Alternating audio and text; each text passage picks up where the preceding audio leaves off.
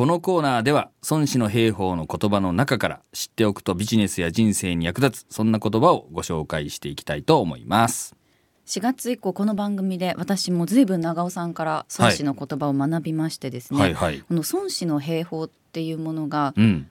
こう戦い方とかこう戦略とかっていうよりもどちらかというと、うん。なるべく戦わなかったりうん。戦わずに負けない方法っていうのを、はいはい。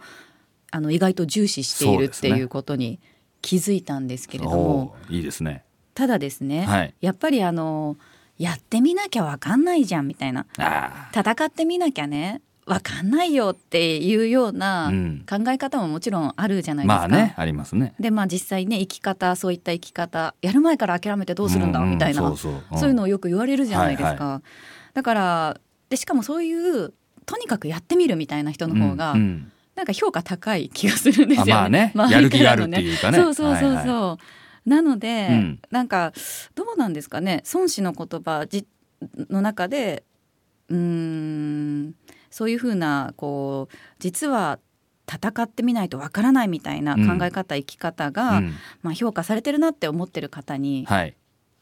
伝える言葉っていうのはありますか？あります。何でしょ孫子曰く小敵の剣なるは大敵の虜なり。ううん。小敵の剣なるはってこううん。堅実の剣。硬いのがですね。はい。まあ堅くなになるっていうかそんな感じですね。どういうことですか？ちっちゃい方、まあ、弱い方がですね、もう負けるもんかと。やってみないと分かんないだろうみたいな感じで堅くなになって大敵に突っ込んでいくと。はい。挑みかかると、大きな敵に、はい。そうすると虜になるっていうのはその餌食になるっていうか飛んで火にいる夏の虫状態になるよっていう話です。ああなるほど。やめとけよってそういうことですね、うん。ちっぽけなやつは 黙っとけよみたいな、う。んそうそう。そういう教えですね。なるほど。大変シンプルですね。まあシンプルっていうか、まあ、ここだけ取り上げるとそうなんだけど。ええ。この前にはですね何があるかというと10倍の兵力があったら取り囲めと。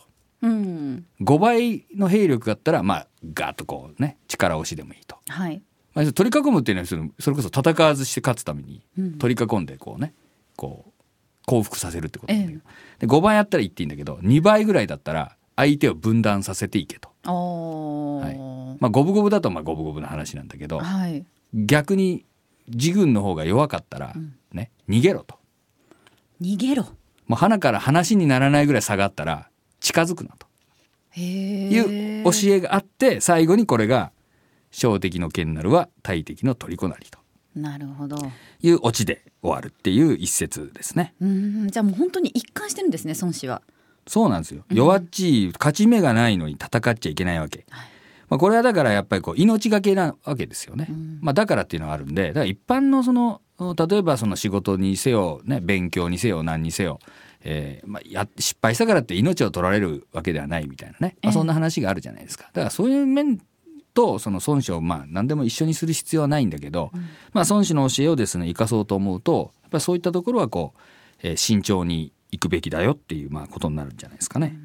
やっぱりなんかこう自分の力がどれぐらいあるかっていう状況分析っていうのも必そうそうそこはやっぱり。冷静にね見定めなきゃいけないんだけど、うんやっぱりこうねあの特にえービジネスでいうと中小に行けば行くほどですね山椒は小粒でピリリと辛いとか言いながら、あの負けないぞみたいな 感じでこう行くわけですよ。でもちろんやろうと思えば戦い方あるよっていう教えももちろんあるんだけど、うんえーそれも考えずにとにかく気合と根性だけで突っ込んでいこうとする会社さんがねあるんで、まあ、それはちょっと気をつけた方がいいですよね。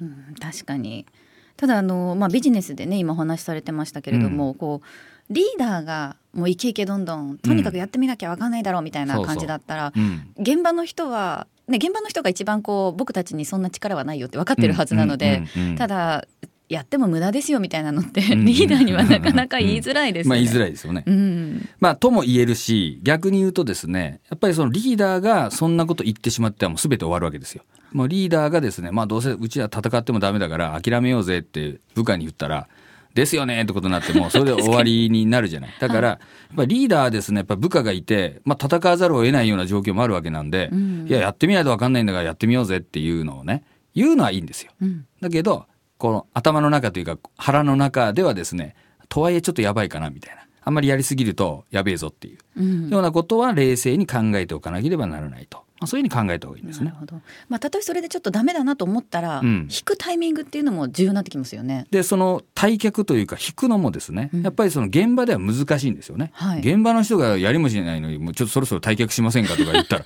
ふざけんなよっていう話になるじゃないですか。やっぱりだからそういうこうマイナスのこうジャッジっていうかうんですね、あのそれはやっぱり上の人にしかできないんで、はい。やっぱりこれはリーダーのための教えなんですよね。この孫子の兵法ってやっぱ将軍とか国王向けの話であってやっぱ現場の兵隊が読むものではないんで、ええ。やっぱりその上の人はそのように考えておかなければいけないと。だからっつって部下にもうこれどうせ負けちゃうからやめようぜみたいなことばっかり言ってたんじゃ、まあそれはダメに決まってるだろうっていうまあ話ですね。そうですね。はいただその諦めっぱなしじゃなくてもいいっていうことですよね。もちろんもちろん、その一旦ね、状況が悪い時には引いて、また勝てるチャンスを狙っていくっていうことですね。うん。まあだから臥薪嘗胆がね。はい。あ必要になる長尾さんの座右の銘がね、そうそうそうそうここで出てくるんですね。のそうなんですよね。やっぱりリベンジのチャンスを待たなきゃいけないわけですね。